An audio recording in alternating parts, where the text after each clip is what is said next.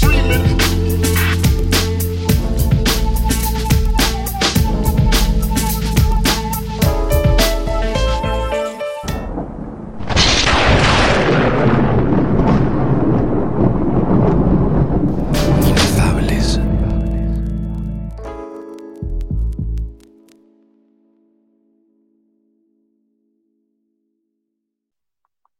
Hola, ¿cómo están? Bienvenidos al segundo episodio de ¿Quién les preguntó? El podcast de Inefables.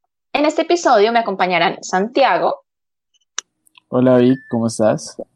Muy bien. Carlos. Hey, ¿qué tal? Saludos a todos y todas. Y César. Hola, ¿qué tal a todos? Bien. Bueno, muchachos, antes de entrar en materia, que pues como ya saben por el título, esta noche vamos a hablar de historias de terror, de miedo, de espantos, de ánimas paranormales, como las quieran llamar. Quiero agradecer a todas las personas que escucharon nuestro primer episodio, a quienes compartieron nuestras publicaciones, significó pues muchísimo para nosotros. Esperamos que el episodio de hoy también les guste bastante. Bueno, hoy además de hablar de estas historias terroríficas, vamos a defender nuestra tesis de que los espantos perdieron su originalidad Muchachos, ¿ustedes cómo se sienten para este episodio de hoy? ¿Tienen miedo? Yo tengo un poquito de miedo. O sea, este podcast me emociona muchísimo, este episodio, pero obviamente tengo un poquito de miedo. ¿Ustedes cómo se sienten, Carlos? ¿Tú cómo te sientes? Eh, no, pues al tocar los temas de terror, uno como que siempre se vuelve eh, susceptible a sentir ese temor, como de que algo le llegue a pasar, ¿no? Ahorita nomás empezando el podcast, haciendo las pruebas de sonido, escuchamos como hablaba un niño, pensábamos que era el hermano de Santiago, pero él dijo que ya se quedó dormido, entonces como que ya nos estamos sugestionando. Pero bueno. Hoy empezó fuerte no sé, esto. No sé, Santi, ¿qué tiene que decir al respecto? Nah, literal, como dice Carlos, creo que nunca en un podcast hemos tenido tantos inconvenientes para empezar a grabar. Entonces, más o menos eso habla de lo que va a ser este podcast y también estoy full emocionado porque yo soy una persona que, que no ha vivido ninguna experiencia, pero confía fervientemente en la existencia de, de algo más. Y nada, estoy emocionado por escuchar historias y porque charlemos bien bacano. Y César, ¿tú, ¿tú cómo ves los temas paranormales? ¿Si crees en ellos o no? Pues yo la verdad soy muy escéptico con respecto a eso. Más sin embargo, no digo que me deje de generar algún tipo de sentimiento, ¿no? Porque pues son cosas inexplicables. Y, o sea, creería creer y que ojalá pase algo. Así que vamos a esperar si este podcast llega a la medianoche, a ver qué pasa. Em, bueno, yo la verdad no quisiera que me pasara nada hoy, pero eh, creo que entonces es momento de dar inicio con nuestro episodio Clichés en el Terror. Nosotros recibimos varias historias de amigos y amigas y seguidores y seguidoras y hoy vamos a discutir sobre esos puntos que encontramos en los que creemos que lo paranormal se está quedando sin originalidad.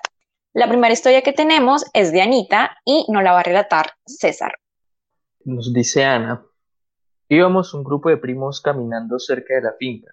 Llevábamos hasta los perros para sentirnos protegidos. Uno de los chicos vivía en la finca y nos contó que el duende se aparecía por estos lados y que según la leyenda solo venía para llevarse las chicas más lindas. Bromeamos sobre que se llevaría a Natalia, que era la más bonita entre nosotros. En fin, nos bañamos a las orillas del río, todo muy casual, hasta que caímos en cuenta que empezaba a oscurecer. Salimos rápidamente e íbamos como en parejitas para estar seguros de que no se quedaba nadie. Ya íbamos llegando a la finca cuando el primito que iba con Natalia empezó a gritar que ya no está Natalia, ya no está Natalia. Corrimos de vuelta al río y no veíamos a Natalia por ningún lado. Los perros subieron por la orilla del río y empezaron a ladrar. Los seguimos y a lo lejos, en la mitad del río, pudimos verla. Era Natalia en una roca, parecía estar inconsciente. No sabíamos cómo había llegado hasta allí porque en ese punto el río era muy alto.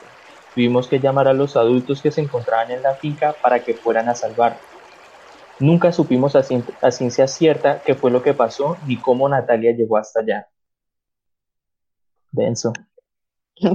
Redenso, mm, pues no sé, ¿qué, ¿cuál creen ustedes que es ahí como el cliché? pues no sé, yo creo que ahí podríamos ver un cliché más propio de, de nuestra jerga, de nuestro territorio, porque el duende es algo que se escucha hablar más que nada por acá, ¿cierto? De que se aparece en el río, de que se, llevará a los, se va a llevar a los niños, a los más bonitos por lo general, a las niñas, niños más bonitos. Sí, yo también recalco en que el cliché tal vez está en cómo describen que el duende solamente pues se lleva como a las a las más bonitas, ¿no? Aunque, no sé, para mí es un poco extraño porque dentro de todo lo que he escuchado de mitos y leyendas y todo eso, eh, siempre tenía entendido que era más como el Poira quien se acercaba a las, a las fuentes de agua y que arrastraba las, a las muchachas y, y pues eso. Pues yo quiero decir, como dice, dice César, ca- creo que cada región tiene como, no sé cómo decirle, como su duende o su criatura en especial. Y nosotros que vivimos en una ciudad con mucha historia y mucha mitología, creo que también tenemos el nuestro, que es el Moan. El Moan siempre ha sido como ese, ese ser que, que se lleva a los pescadores, a los borrachos, que se quedan dormidos a la orilla del río. Y, y no sé, es algo, es algo fascinante ver como quizás algo que tenga una razón lógica, no sé, algún microsueño o, o algún golpe, algún accidente, pero cómo lo relacionamos con algún ser que de alguna otra forma intenta secuestrar o raptar a alguien. Para mí el cliché está, como decía Carlos, en lo bonito. Yo me acuerdo que una me contaron una historia de que el duende secuestró a una niña muy bonita y que la niña la encontraron colgada de la rama, o sea, de la rama de un árbol, como que le habían hecho un nudo en el cabello y la dejaron colgada de la rama de un árbol hasta que la encontraron. Parce, o sea, qué creepy. O sea, yo quisiera saber, o sea, en esta historia me hace falta saber qué pasó con Natalia, o sea, ya de qué se acuerda. Es algo que tendremos que investigar porque, o sea, si a uno lo secuestra el duende, uno se acuerda, uno lo vio, qué pasó ahí, yo no sé, no sé, Carlos, qué, qué tienes para decir al respecto. No, pues yo solo quería decir que acá, por ejemplo, los que estamos presentes, entonces somos más bien feitos porque nunca nos llevó nada, ¿no? O sea, los que estamos, no, nunca nos pasó algo así o sí. De acuerdo, a mí nunca me llevó, pues yo no sé, niños, a mí no. Entonces, no, no somos, somos pocos agraciados al parecer. Como dice Betty, nunca seré una mujer artificial, no, nunca seré una mujer prefabricada, ni siquiera para que me lleve el duende. Bueno, Natalia, si estás escuchando esto, por favor, coméntanos qué fue lo que pasó. Oye, ¿qué te acuerdas tú? Pero sí quiero como contarles algo y es contar otra de las anécdotas que nos envía los seguidores y esta es de Laura Prada. Laura nos envía una historia muy, muy, muy interesante y creo que quizás le va a poner la- los pelos de punta más de uno. Laura nos cuenta, esta experiencia es la que más marcado en toda la vida y esta la tuve con los duendes. Siendo pequeña, mi cabello era largo y liso, pero muy, muy largo. Cuando tenía seis o siete años empecé a sentirme acosada o perseguida por lo que yo creía eran espíritus. En las noches mientras dormía sentía que hombres pequeños me tocaban y besaban, y al despertar en medio de los gritos, siempre encontraba las puertas de los armarios de la casa abiertas. Después de un año, mis papás decidieron que era hora de cambiarnos de casa, ya que pensaban que el problema era ahí. Nos pasamos a una casa mucho más grande, y el patio de nosotros y de los vecinos estaba dividido por guaduas. Por ende, se veía todo de un lado a otro. Una noche, recuerdo mucho, mi mamá me envió a lavar un trapo y yo llena de temor fui hasta el lavadero que claramente estaba en el patio. De un momento a otro escuché un fuerte golpe en el techo e intenté correr hacia la sala, pero sentía que algo me detenía en un solo lugar. En ese momento, una de las chicas que vivía al lado empezó a gritar y a llamar a mi mamá. Cuando esta chica empieza a gritar, sentí que me dejaron ir. Corrí llorando a abrazar a mi mamá. Según comenta la chica, el techo de la casa estaba rodeado de pequeños hombres que danzaban y que a mí me estaban sosteniendo, dos o, o más, y por eso yo me sentía atrapada. Después de esa situación, mi mamá me, bañó con agua bendita y me hicieron cortar el cabello y tenía que recogerlo para dormir. Bueno, casi siempre tenía que estar así. Pasó como un año para dejar de sentir que me acosaban. Todo eso tuvimos que hacerlo la chica que vio eso y yo. porque después de eso ella también empezó a sentir que la acosaban, empezó a ver cosas. Incluso un día amaneció llena de morados y con unas tijeras abiertas al lado de su almohada. ¿Qué opinan, chicos? Bueno, eh, lección, qué miedo. O sea, yo esto había escuchado, lo que yo había escuchado cuando era pequeña era que si uno iba a un pueblo, tenía que ir con el cabello cortico y no llevar las uñas largas por lo mismo, como que el cabello largo supuestamente atrae a los duendes. Em, Laura, lamento mucho que hayas pasado por esto, muy fuerte, horrible. Em, Eh, Carlos, ¿tú qué opinas al respecto? Yo más que acá recalcar un cliché que pues ya tú lo dijiste, prácticamente lo de los cabellos largos lo has escuchado también y es algo como, repito, muy de Colombia, muy de los pueblos de por acá.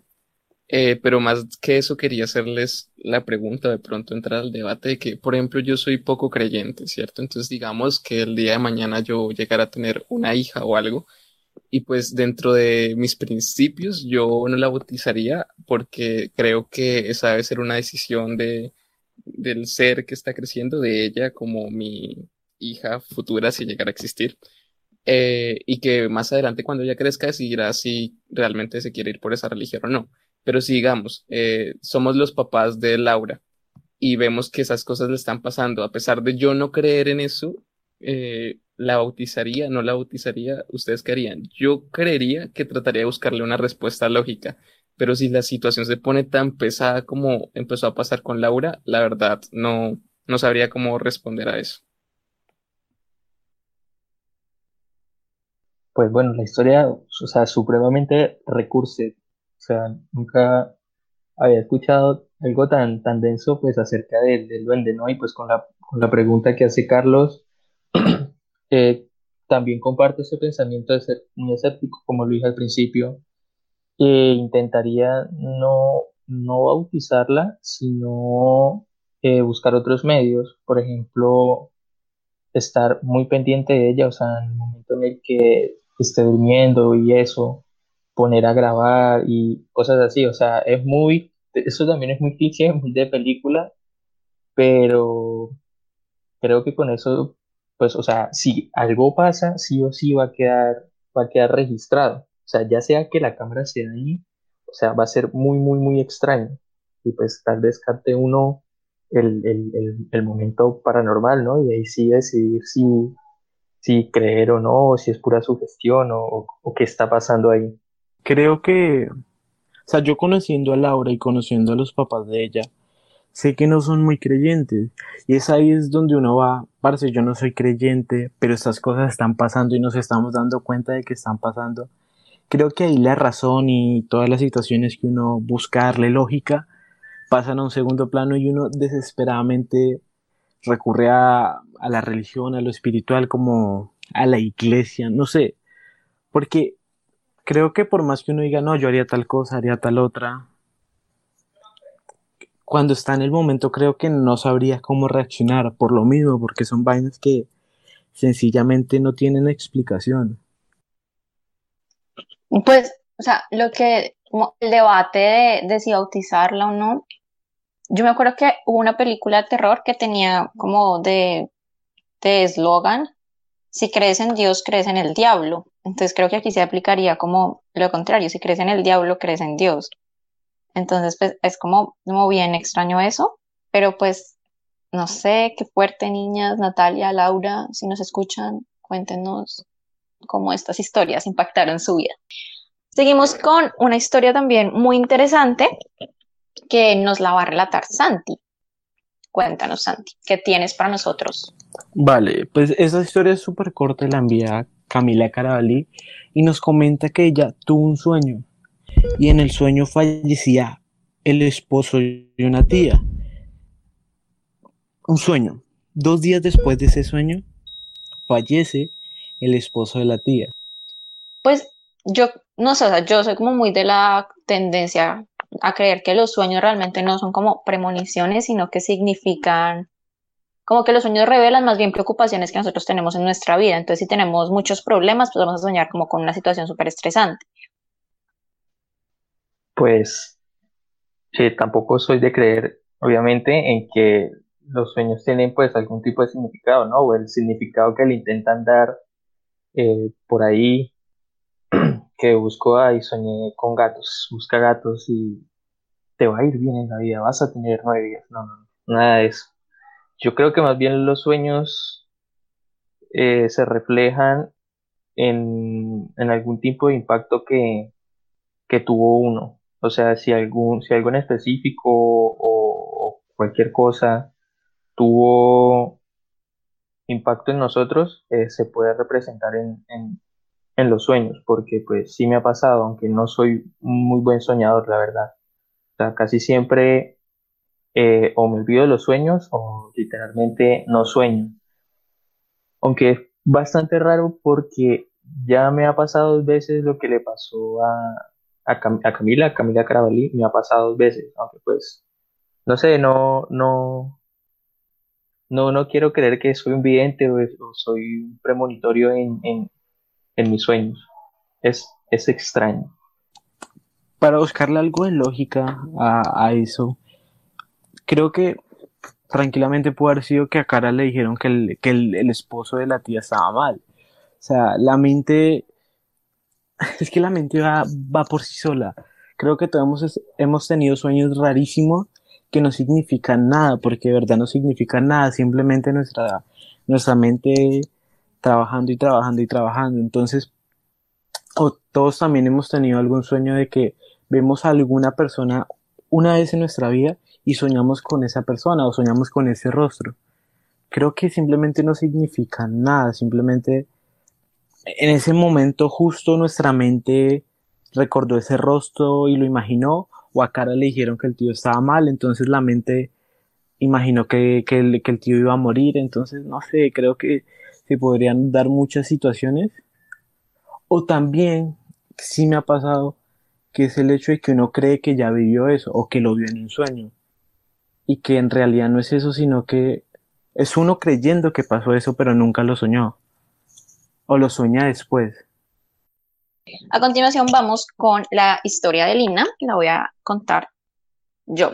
Esa historia pues me causó, me, esa historia me causó pues como bastante impacto. Lina nos cuenta que ella llegó a su apartamento normal. Es importante contar que ella solía quedarse pues sola en las tardes en el apartamento. Entonces, bueno, Normi llegó a su casa y había moscas en las ventanas, pero pues ella no le dio mucha atención, o sea, sí se le hizo raro, pero dijo como, bueno, sigamos. Se acostó a dormir y mm, ella pues cuenta que es muy relevante que se acostó como atravesada en la cama, no como cuando uno se acuesta normal, sino como que ya se tiró y se quedó dormida. Entonces ella dice que mientras estaba dormida escuchó como alguien abría la puerta de su casa, caminaba hasta la pieza de ella, se le sentaba al lado y la tocaba. En ese momento ella dijo, no, pues tal vez es mi hermanita que llegó del colegio. Pero cuando se despertó, vio que aún no era hora de que su hermanita llegara del colegio y de que evidentemente no había nadie en la casa. Además de esto, habían aún más moscas en la casa. Ella hizo lo que cualquier persona coherente y normal haría, pues se fue del apartamento y dejó ahí. Dice que pues no le volvió a pasar nada, pero eso la traumó muchísimo. Y creo que el principal cliché que tenemos aquí son las moscas. No sé ustedes qué, qué opinan. A mí como que es como bien usado en las películas de terror. No he escuchado muchas, muchas historias con moscas, pero sí he visto que es como bastante usado en las películas de terror. Las moscas creo que todos sí hemos visto que, que, lo usan bastante y generalmente lo, lo, usan para relacionar algo con la muerte. Eh, buscándole lógica a esto, que no la hay. Probablemente quizás si fue la hermanita o quizás algún ratón y por eso habían moscas por ahí porque había algo muerto. Es que es bastante extraño, por lo mismo que tú dices, Vic. Nunca he escuchado una historia relacionada con moscas. Que lo vemos en películas, sí lo hemos visto. Pero nunca me han comentado eso y, es extraño porque... No sé, o sea, aparte, a no ser que haya algo muerto, algo en, estado de putrefacción en, en esa habitación, es muy raro que hayan moscas.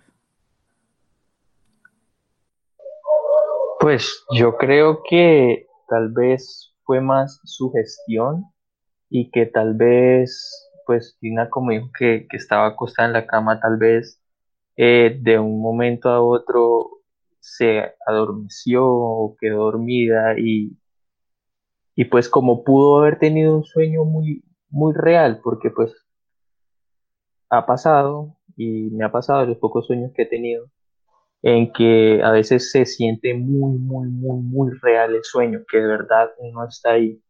Y pues tal vez al tener ese sueño dentro también del apartamento, pues lo confundió con la realidad.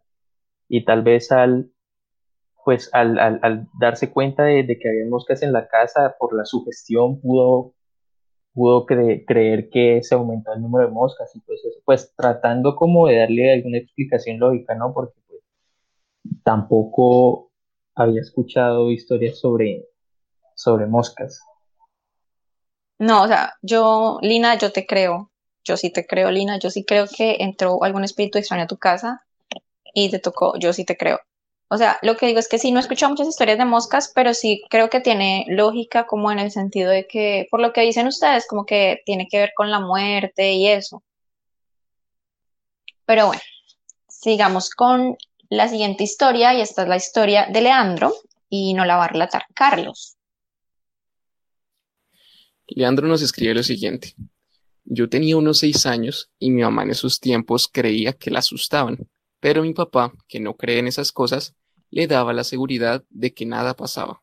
Pero cuando él tenía sus viajes de trabajo y quedábamos solos con mi mamá, era cuando todo se ponía más turbio. Para que entiendan la historia tengo que describirles un poco el espacio donde sucedió. En la casa en que vivíamos en ese tiempo, la sala, la cocina y el comedor están uno tras otro, todo muy pegado, tanto que cuando abríamos la nevera, desde el comedor no se podía ver la sala. Siguiendo con la historia, un día, en el que no estaba mi papá, mi mamá me sirvió el desayuno. Yo me senté a comer y ella iba a la nevera por el jugo de naranja que usualmente tomábamos en la mañana. Yo doy fe de que efectivamente tomaban el jugo porque me acuerdo mucho cuando yo era pequeña, o sea, la casa de Leandro quedaba al pie de mi casa, o sea, literalmente paredes pegadas, paredes compartidas. Y me da mucha risa que mi mamá, cuando nos quedábamos dormidas y se nos hacía tarde y, escuchábamos que, que, en la casa de él estaban preparando el jugo, mi mamá decía como que, uy, se nos hizo tarde porque los vecinos ya están preparando el jugo. Gracias por todas las veces que no me dejaron dormir, queridos vecinos, familia de Leandro. Prosigue. Gracias, Vic, por la intervención. Entonces, al parecer compartían el conjunto en donde han pasado bastantes cosas sobrenaturales. Pero bueno, entonces siguiendo con la historia. Eh, bueno, la mamá iba por el jugo que estaba en la nevera, a lo que abre la nevera y se queda mirando hacia la sala, donde claramente yo no podía ver.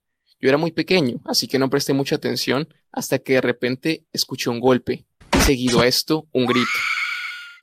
Como pude, corrí a ayudar a mi mamá y ella decía algo de un gato, yo no le entendía, que dónde está, que si lo vi. Sinceramente, yo no vi ningún gato. Pero mi mamá dice que había un gato callejero en la sala y que la había atacado. Decía que era un gato con ojos demasiado humanos que causaban perturbación en su ser. Lo curioso es que vivíamos en un conjunto, el famoso conjunto, eh, que era demasiado pequeño, tenía unas 15 casas aproximadamente, donde solo dos vecinos tenían gatos y era imposible que otros entraran al conjunto. Y según mi mamá, ese gato era muy diferente al de los vecinos, era espeluznante. Bueno, yo solo quiero recalcar que pues como estamos tocando el tema de los clichés del terror, y es más bien hacerle una crítica a ese cliché, y es que en las películas o incluso en la vida real, que es lo que más me asombra, eh, se utilizan a los gatos como para hacer referencia a escenarios de terror, de brujas, de espantos. Y, por ejemplo, ayer lo dialogábamos un poco con Victoria, que ella no está dejando salir a su gato por temor a que le hagan algo. Y es que es ridículo como de pronto la gente llega a tener tanto esas creencias que atacan a un pobre gato que simplemente es de color negro o ni siquiera es negro, es oscuro y ya le quieren dar piedra porque estamos en esta temporada. Entonces eso sí me parece un poco feo y quería simplemente decir mi opinión al respecto. Y no solo los gatos, Carlos Mario, hay que recordar muchas veces que la gente dice que, por ejemplo, que las brujas se presentan en forma de, pisco. O, recordar también un hecho que sucedió hace unos años, si no estoy mal, que era que, le tiraban piedra a los, a los búhos que porque pensaban que también eran brujas. Sea, es, es la ignorancia personificada de esas personas que es como maricas, son simples animales.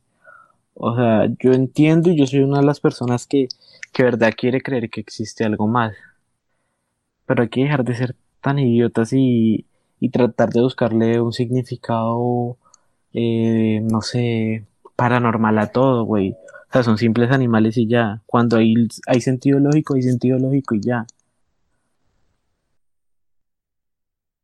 Pues no sé, o sea, es que yo sí he escuchado, por ejemplo, yo tengo una tía que vive pues muy, muy allá como en el campo, ya llegando allá como a la selva, y dice que ella sí escucha como, o sea, que ella escucha como que le caen cosas encima en el techo y pues que son brujas y que salen como en forma de pisco y de animales así. Es que no sé, hay tanta información que no sé qué creer, pero por favor, gente, sí, no ataquen a los animales si no les están haciendo nada malo. La posibilidad de que sean algo paranormal es mínima, mínima, mínima.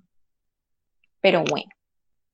La siguiente historia que tenemos nos la va a relatar César y es la historia de Valentina. Bueno, esta historia es, creo que aquí sí se pueden encontrar demasiados, demasiados clichés.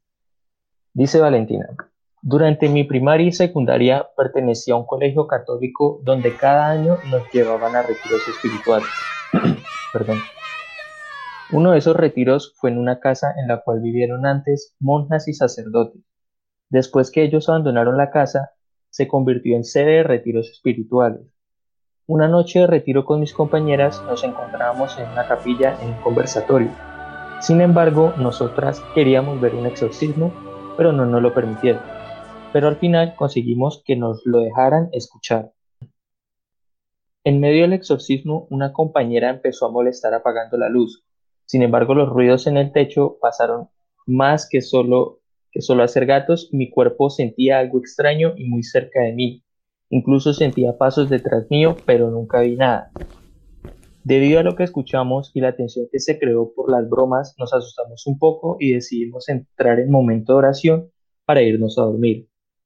En ese momento nos dirigimos hacia el altar de la capilla y entramos en oración con mis compañeras. Sin embargo, detrás mío no dejaba de sentir una presencia y pasos. De las muchas veces que volteé a mirar, la última, al fondo de la capilla, vi algo o alguien vestido de blanco de pies a cabeza. En el momento en que eso se percata que yo lo, yo lo estoy mirando, tropieza con una silla y la sostiene para que ésta no caiga. Es ahí donde yo vuelvo a mirar enfrente y cuando vuelvo a mirar hacia atrás ya no hay nada. Entro en un estado de shock, incluso recuerdo que la chica que estaba al lado mío no me agradaba mucho, pero no tuve más remedio que lanzarme a los brazos de ella a llorar. Incluso no podía hablar por lo que acababa de ver. Siempre se escucharon historias que alguna hermana o sacerdote había fallecido ahí. Sin embargo, es la fecha en la que no sé qué habré visto. Bueno, creo que en esta historia todo mal. Quien quisiera ver un exorcismo por gusto, Valentina, nena, no sé qué pasó ahí. Creo que todo es muy, muy cliché, empezando pues por la persona vestida de blanca, de blanco, o eso, porque pues no se sabe identificar, y que, o sea, me pareció muy lógico que se tropezara con la silla, y que la, o sea, la, la, la, la cogió para, para que no sonara. O sea, creo que eso es un acto muy de un humano. O sea, como que tropezarse con algo y evitar que, que haga ruido, que se caiga, no sé. No me parece muy, muy paranormal. Y pues también está el cliché súper inmenso de que en alguna parte, o no sé, cuando dicen que en el colegio aquí había un cementerio, como dijo Valentina, que en esa casa que había, habían historias que decían que una hermana, o sea, monja o sacerdote había fallecido ahí, entonces, pues, ese, ese, ese tipo de cosas son lo que yo marco mucho, mucho como, como un, un cliché. Eh, Victoria plantea la pregunta, ¿quién quiere ir a ver un exorcismo? Pero pues la verdad yo creo que la gente tiene ese morbo y por eso también ven como las películas de terror porque quieren sentir esa experiencia entonces yo creo que hasta cierto punto uno le causaría ese morbo de ir a ver eso. Entonces como eh, Valentina decía que pues en ese lugar hacían ese tipo de cosas, pues creo que en los estudiantes, en las estudiantes que convivían ahí, les generaba ese morbo de saber qué es eso de un exorcismo, ¿no? Voy a hacer como la intervención, creo que es un buen momento para contarles la historia cuando mi mamá me llevó a ver un exorcismo. O sea, tipo plan, no sé, fortalezcamos lazos, vayamos a ver un exorcismo. La voy a intentar resumir y es que mi mamá estaba como pasando por un proceso de acercarse mucho a Dios y la habían invitado como a una misa de sanación. Ella claramente no entendió muy bien a qué se refería esta misa de sanación. Me acuerdo que era en un barrio súper alejado, pues como digamos un barrio feito de acá de la ciudad. Nosotros llegamos y era una misa normal, al principio todo normal, y nosotros como, bueno, pero entonces, ¿cuál es el misterio de la misa si se supone que viene tanta gente porque es algo especial? Entonces, listo, se acabó la misa y mamá le preguntó a la señora de al lado que, que seguía. Entonces la señora le dijo, no, espérese que ahorita sale el padre otra vez. Y sale el padre y comienza a decir como que vamos a orar por las almas de, de bueno, de, una persona que estaba como, me acuerdo que estaba como al lado derecho, que esa persona tenía como una discapacidad, que vamos a orar para que se fortalezca, algo así.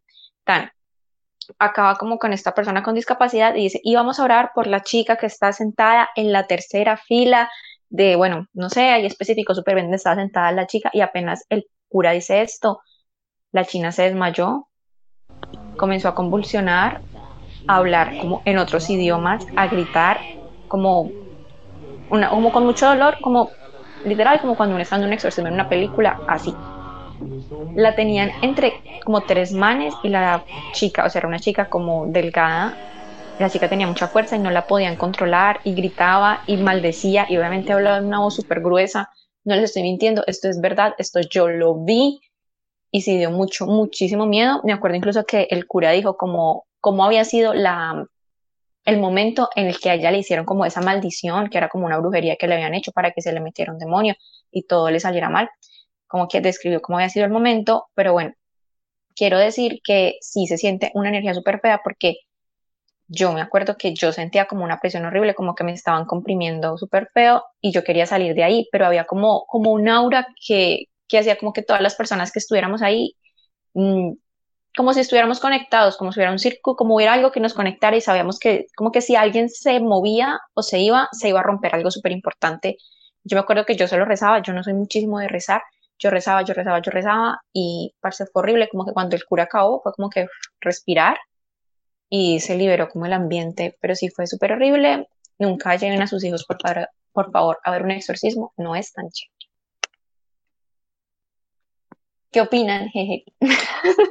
pues me hizo recordar un poco una anécdota que más de terror es chistosa, por decirlo de cierta manera, y es que yo hace un tiempo estaba saliendo algo así con alguien y entonces me invitaban a, a una iglesia cristiana. Eh, y yo pues acepté casual y yo el primer chiste que dije antes de ir fue como que no me digas que es donde se desmaya gente. No quiero ofender a ningún cristiano que vaya a ese tipo de cultos, pero yo simplemente lo dije por, por lo que uno ve en internet, que eh, llegan los, ¿cómo es que se les dicen? No son padres, son... Pastores. Pastores, gracias. Y dicen unas palabras y la persona al frente se desmaya, así como dice Victal, pues no tan al punto de que se le escuche la voz gruesa ni nada, simplemente se desmayan. Entonces yo simplemente hice el chiste, no me digas que es donde se desmaya la gente. Ella me dijo, no, para nada. Entonces yo la acompañé casual y como que estuvimos ahí tal cual, eh, vi el culto y todo, y al final, en serio, el pastor se empieza a decir unas palabras y como que se acerca a las personas y les toca la cabeza, obviamente no todos, pero sí vi a un par de personas que se desmayaban. Enseguida yo la volteé a mirar y no sé cómo hice para contenerme, para no reírme, porque es que me pareció muy cliché, o sea, me pareció algo que uno ve en muchos videos de, de Facebook burlándose de eso y como quiero ser otra vez reiterativo, no me estoy burlando, creo que de pronto hay gente que sí lo... Canceladísimo, Carlos. Perdón, pero es que hay gente que o sea, según he escuchado, porque más adelante le pregunté que por qué pasaban esas cosas y decían que es que viven demasiado, o sea, como muy fervientemente esa sensación, o sea, como que la viven demasiado y se dejan llevar por el momento y por eso como que se desmayan. Pero en su momento a mí me causó mucha gracia, o sea, porque justo yo había preguntado si eso pasaba y me habían dicho que no, y voy y pasa. Entonces, pues nada, esa era la historia que quería contar. Bueno, de verdad es mucha información, es demasiada información para, para mi mente, pero bueno, lo de la, la historia que contó Valentina yo ya la había escuchado y me parece como, como dijeron por ahí, puede ser tranquilamente su gestión.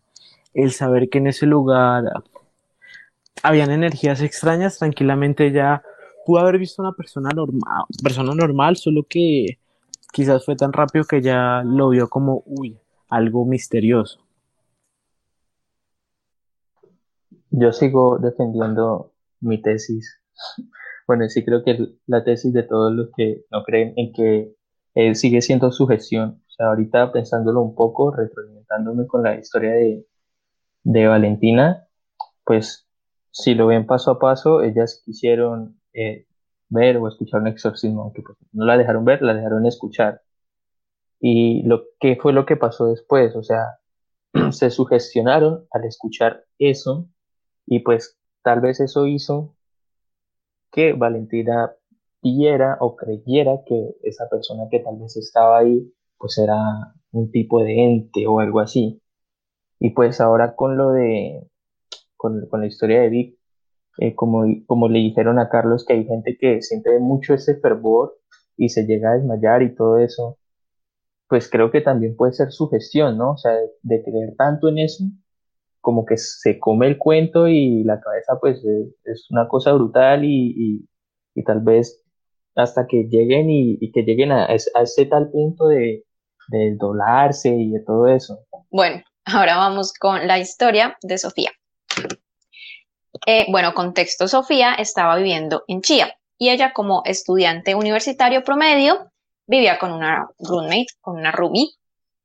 Y bueno, Nos cuenta que de un momento a otro como que se le empezó a perder la ropa negra, la ropa interior negra, los pantalones negros, los buzos negros, pero ella como que trató de no darle importancia, pensaba como que tal vez se le quedaba acá en Neiva cuando venía de visita o se le quedaba donde la tía y bueno, trató de no darle mucha importancia, aunque yo digo como, que a mí se me pierde la ropa, no tengo tanta ropa, o sea, yo sí me preocupa porque pues hay que buscar. Pero bueno, entonces el punto como clave de esta historia es que una noche ella se acostó a dormir, pero a la mitad de la noche se despertó y ella sentía que estaba despierta, pero no se podía mover ni podía hablar. Entonces en eso empieza a sentir como una energía súper pesada en la habitación y siente que la toman de los pies y la arrastran por toda la habitación. Qué miedo.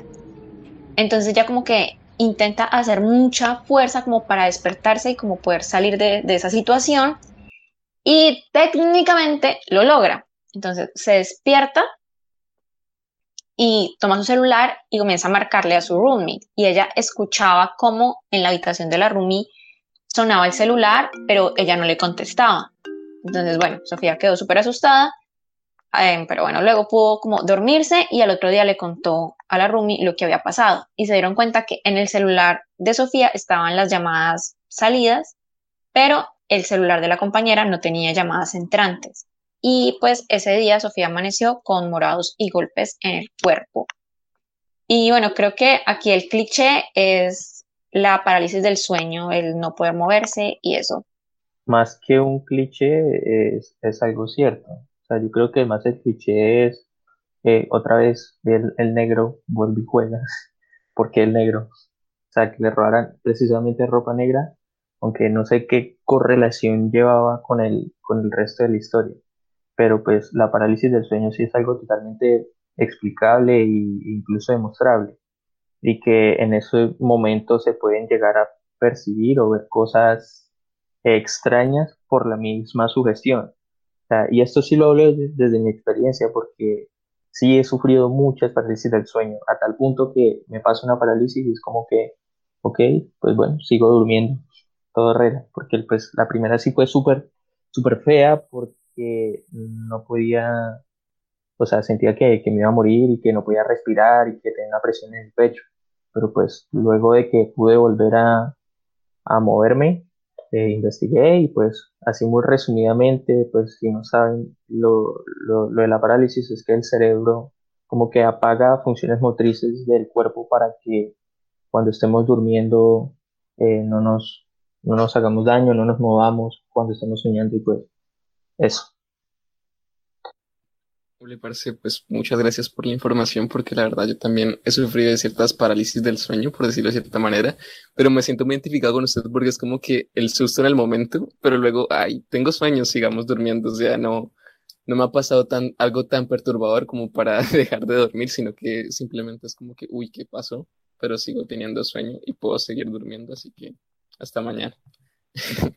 y lo otro que iba a decir, que me parece eh, curioso, es lo de la llamada, o sea, cómo le buscamos explicación a esa llamada. En un episodio de Breaking Bad, cuando se delata Mr. White, es porque tiene dos celulares, entonces la esposa escucha que le entra una llamada, pero eh, realmente era de otro celular, entonces posiblemente la amiga manejaba una doble vida, manejaba dos celulares y en ese momento mostró uno en el cual no le habían llegado las llamadas. Es solo una teoría en base a una serie.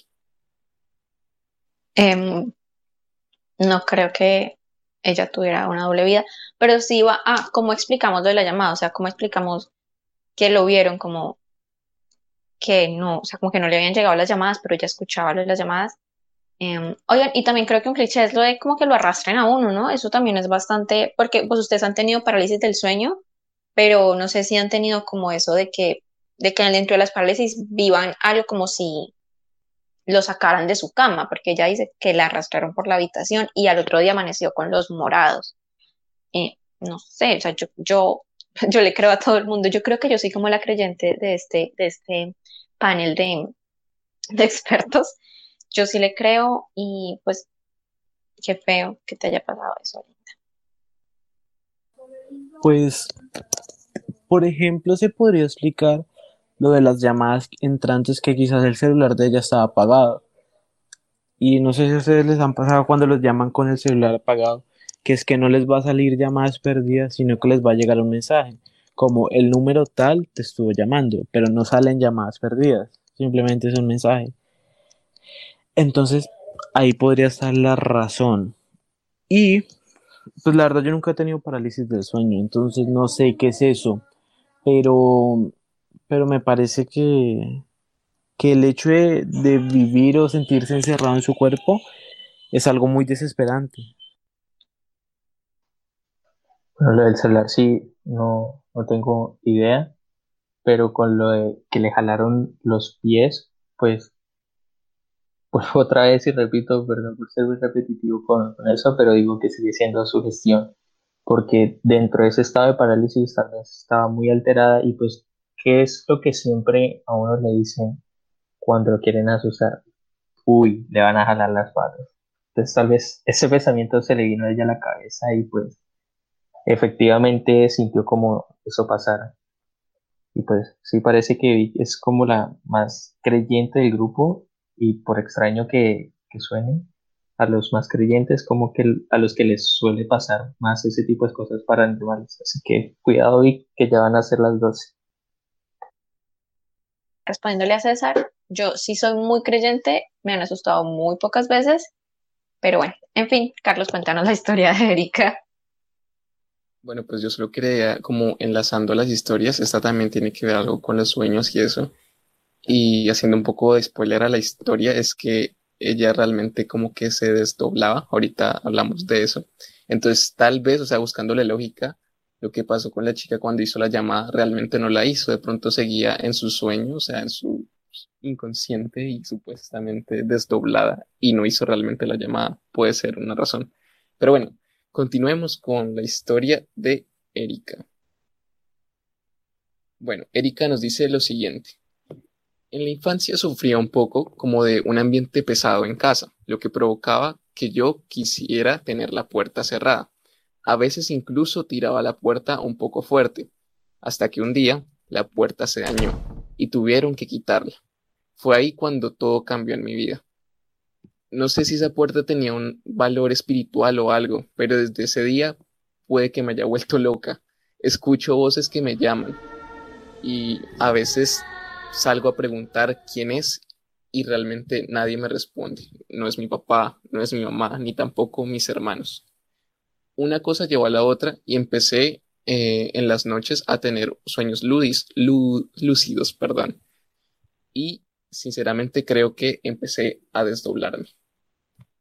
ahí quiero aportar algo y es que ya que estaba contando la historia, esto no lo envié por un audio y dice lo siguiente, se me apagó el ventilador y es como que, wow. Eh, bueno, eh, siguiendo con la historia. Dos de esas desdobladas, desdobladas fueron las más impactantes. Una de ellas me puse a orar y pues porque tenía mucho temor, no podía moverme, como pues decía César, uno siente que no se puede mover. Y entonces ella lo que hizo fue empezar a orar.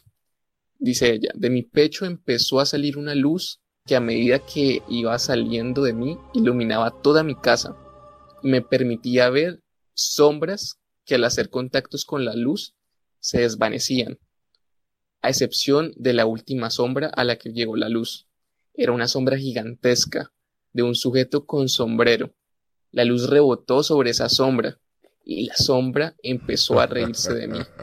En ese momento entré como tal a sentir, a percatarme de mi parálisis del sueño, porque ya quería despertarme, pero seguía escuchando esa risa. Era la risa más malvada que ustedes se puedan imaginar. Sentía cómo se iba acercando poco a poco, el ruido cada vez se hacía más fuerte, hasta que por fin desperté. Enseguida fui a la pieza de mi padre para que me consolara. No sé si quieran hablar un poco de, este, de esta desdoblada, porque luego viene otra, pero pues con un poco de tema diferente. Yo quiero decir y acotar que recuerdan que yo vivía junto a Leandro. Mi casa quedaba, digamos, a la derecha de la casa de Leandro y la casa de Erika queda a la izquierda de la casa de Leandro. O sea, estas historias pasaron en tres casas seguidas. Em, sí, el conjunto efectivamente da mucho miedo. Mm, pasó en el mismo conjunto, probablemente en temporalidades similares. Fin de mi acotación. Esto es un crossover. ya lo vi, me parece. Sí, ese conjunto está construido sobre un cementerio. Pero bueno, ya yendo al tema de la, del desdoble, eh, la verdad sí he investigado mucho sobre ese tema porque la verdad sí me causa mucha curiosidad, incluso he intentado, pero he fallado en el intento todas las veces que he intentado. Sí he tenido sueños lúcidos, pero eh, no lleva mucha correlación, la verdad. El, o sea, tiene sentido en parte el desdoblamiento cuando se conecta con la parálisis del sueño, ya que para llegar al estado del sueño supuestamente digo supuestamente pues porque no, yo, yo de mi parte no lo he logrado, hay que estar en un estado de relajación extremo. Entonces, a veces usan o se usa la parálisis del sueño como ese estado de relajación extremo, porque, o sea, literalmente no, no te puedes mover, están inhibidas todas las funciones motrices. Entonces, dicen que de ahí, de ese paso de la parálisis, se puede pasar al, al desdoblamiento. Y bueno, que atravesar ese mundo onírico en el que puedes caminar dentro del otro plano y ver la realidad y encontrarse pues ese tipo de, de, sombras o, o, entes. Parece como en la noche del demonio. Es que a mí esa película me trauma resto. Pero bueno, em, no sé, ¿alguien quiere decir algo diferente a eso?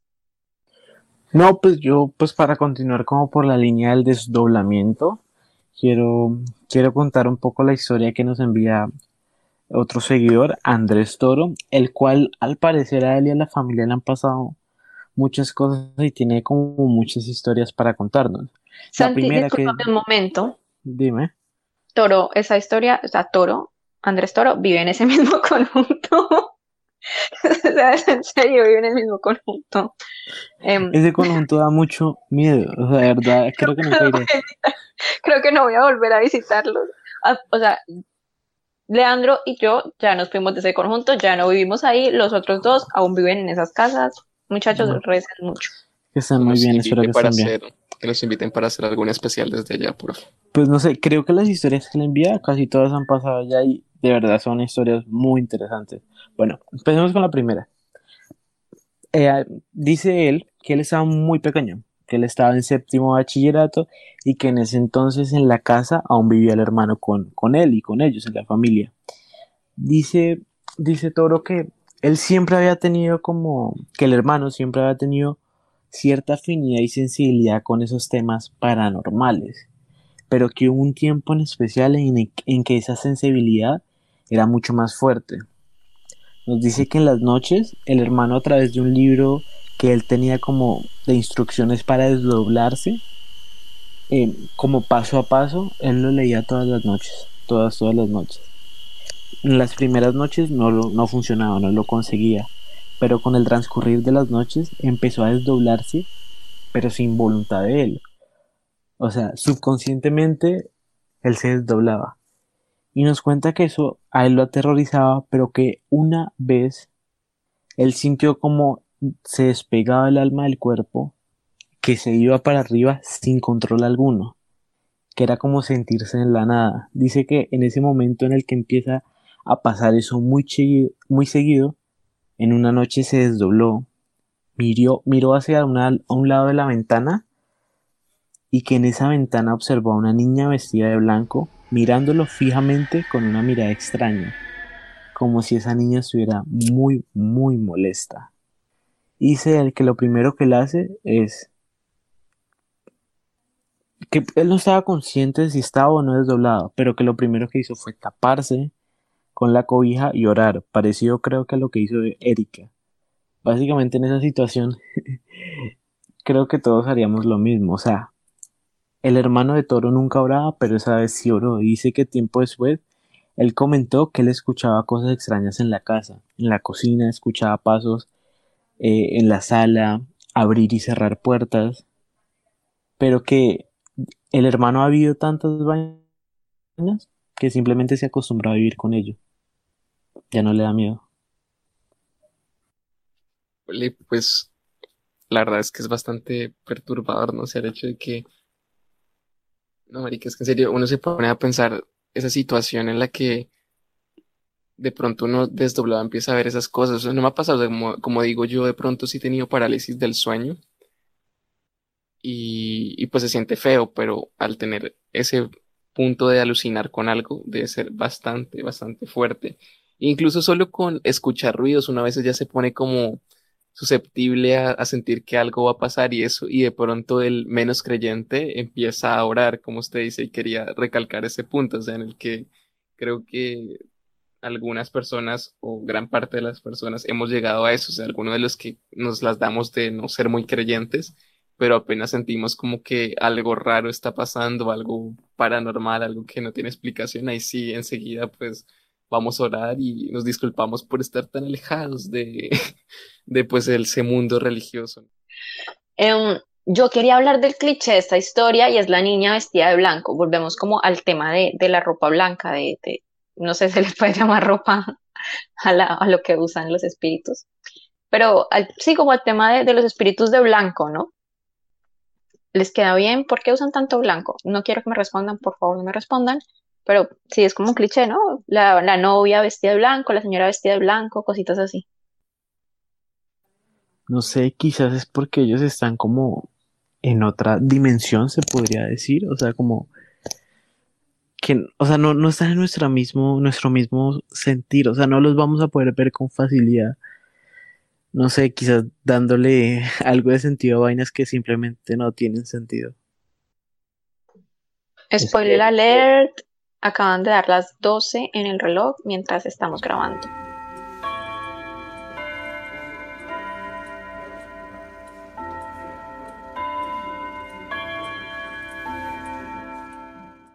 Eh, prosigue César. Es que, o sea, y en parte yo no le veo sentido en que se dice que son cosas que pertenecen a otro plano de, de la realidad, ¿no? Entonces, ¿cómo somos capaces capaces de, de verlos o percibirlos. Y porque siempre, o sea, sí, porque, porque siempre de blanco. O ¿qué? ¿No, no hay más colores o qué? Y, y es raro porque también algunas veces eh, no se ven. O sea, se manifiestan, pero no se ven. O sea, porque algunos sí, sí se pueden ver y porque otros no se dejan ver. Y porque, y porque solo algunas personas, o bueno, las personas que les haya pasado eso, eh, son capaces de, de verlas y otras no. porque una vez, pues, una mini historia así cortica en la que me acabo de, de acordar, es que nosotros pues eh, tenemos una casa de dos pisos y vivimos abajo, bueno, X, estábamos en, en, en una pieza que había una, en la que había una ventana que apuntaba hacia el patio y en el patio teníamos unos helechos. Estaban, estaban mis dos hermanas ahí en la pieza y una hermana volteó a mirar hacia atrás y un helecho se comenzó a mover, o sea, súper durísimo, según ella. Y le dijo a mi otra hermana que volteara a mirar, que mire que ese helecho está súper loquísimo, se está desbaratando. Y mi hermana dijo como que, ¿qué le pasa? Se, está, no, no lo vio moverse ni nada y mi hermana decía, y le juraba que sí, que eso se estaba moviendo y, y que no sé, o porque, porque algunas personas sí, sí, sí son, son capaces de verlos o, los persiguen mucho.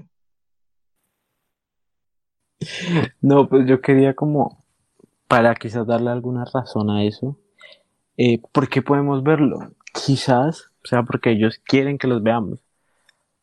O quizás porque algunas personas que tienen más desarrollados esos aspectos espirituales, no sé, como esa, ese tipo sensorial. Porque como lo decía en, la, en unas historias anteriores, Carlos, que habían personas a las cuales el pastor se le acercaba y empezaban a hablar en lenguas. Es que ellos viven tan fervientemente esa fe o esa, esa creencia que de verdad tienen desarrollado ese aspecto mucho más de lo que nosotros, quizás porque nosotros no, nos interesa o no nos interesa de la misma forma que a ellos. Y quizás hay personas a las cuales la búsqueda de, de cosas paranormales es, es, su todo.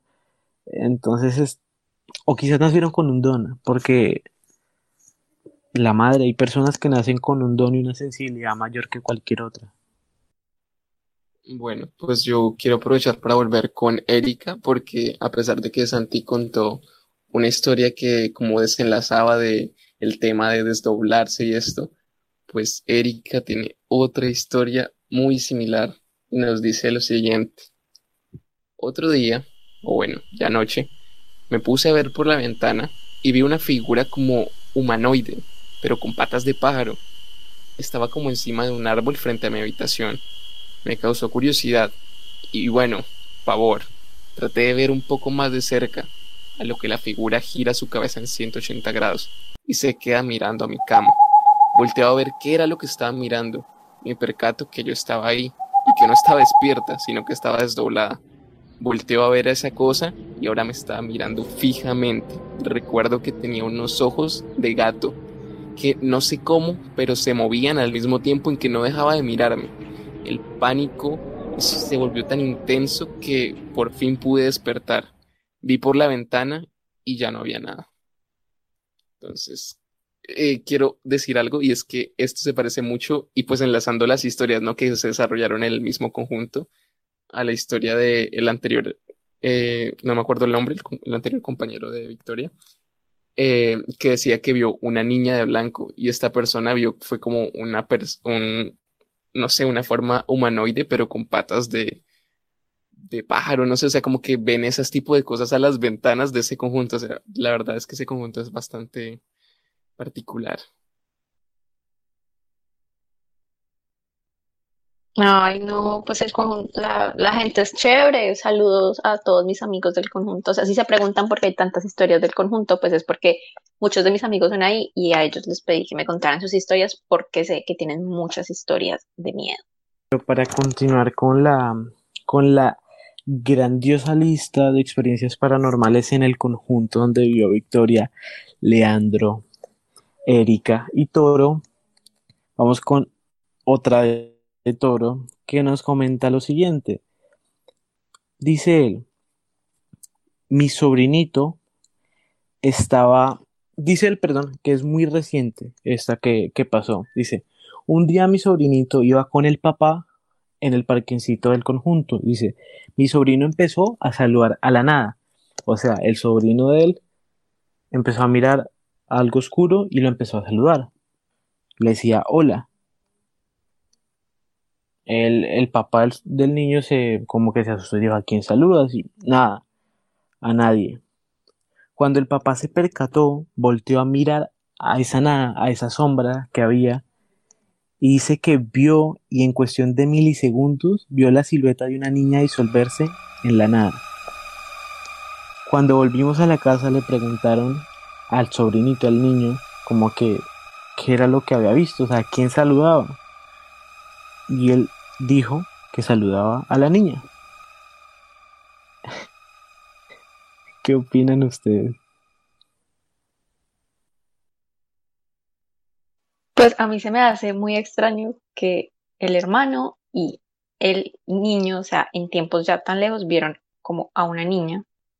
Valga decir que lo que pasa es que voy a hacer como un poquito de contexto. La casa del toro queda al pie del parque. En el parque también está la piscina.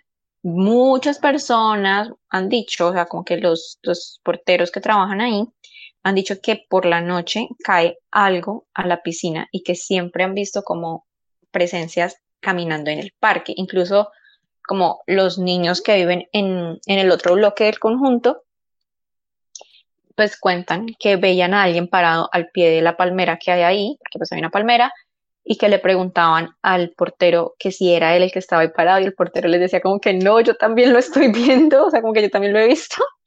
Em, no da risa, es muy creepy. Pero pues lo que digo es que qué extraño que en esa casa dos personas hayan visto a una niña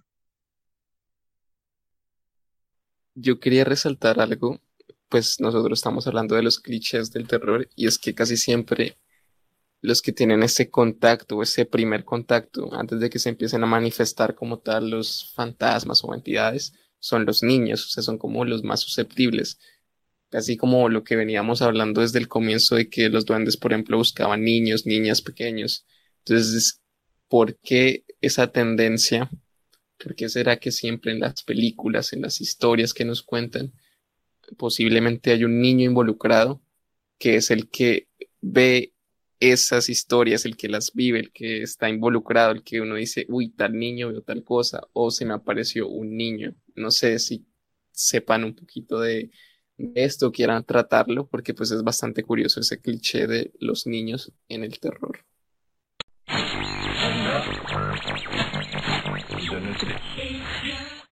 Después de tantos intentos, porque se, ha estado cortando la grabación, no sé por qué, eh, procedo a contar la historia que va relacionada con el tema como de los niños y también como muy parecida a la que estaba contando eh, Santiago.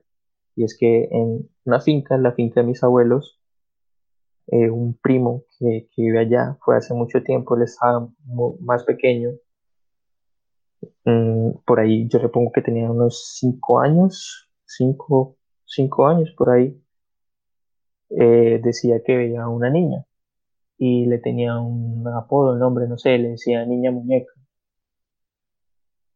Y decía también él que ella lo invitaba como a irse con ella, decía que le hacía señas de que viniera, que la siguiera, y pues era muy raro que incluso una vez llegó a como intentar tomarlo de la mano y como llevarlo por, por la fuerza, pero pues como que mi primo se puso a llorar o, se enojó y, salió corriendo.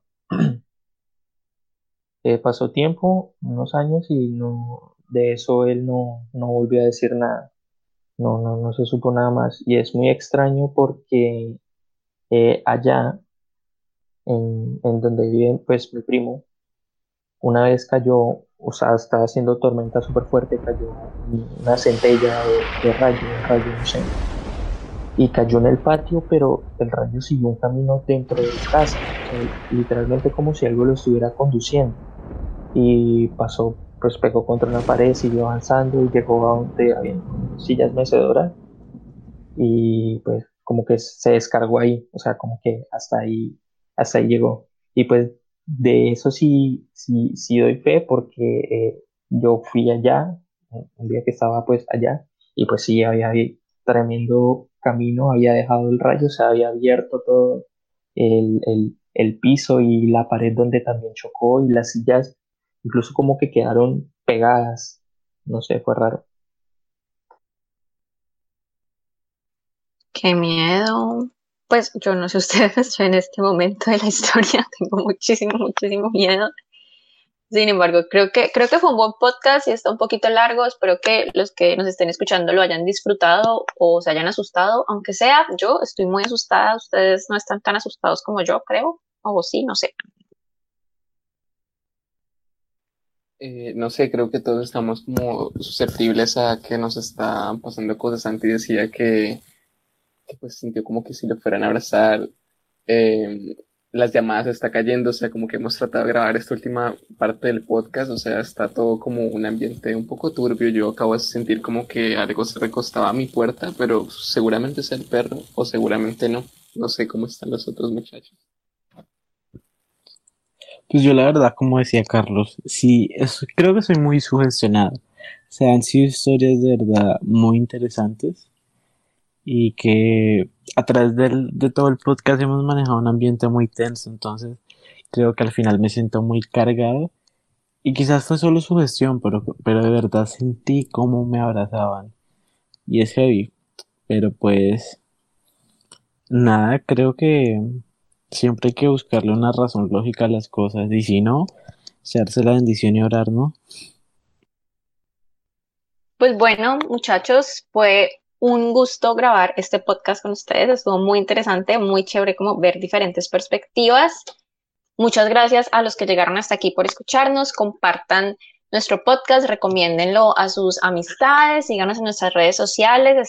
Estamos en Facebook, Instagram, YouTube como Inefables. En Instagram estamos como arroba inefablesws. Y bueno, esperen un próximo capítulo. Seguro vendremos con algo muy chévere para ustedes.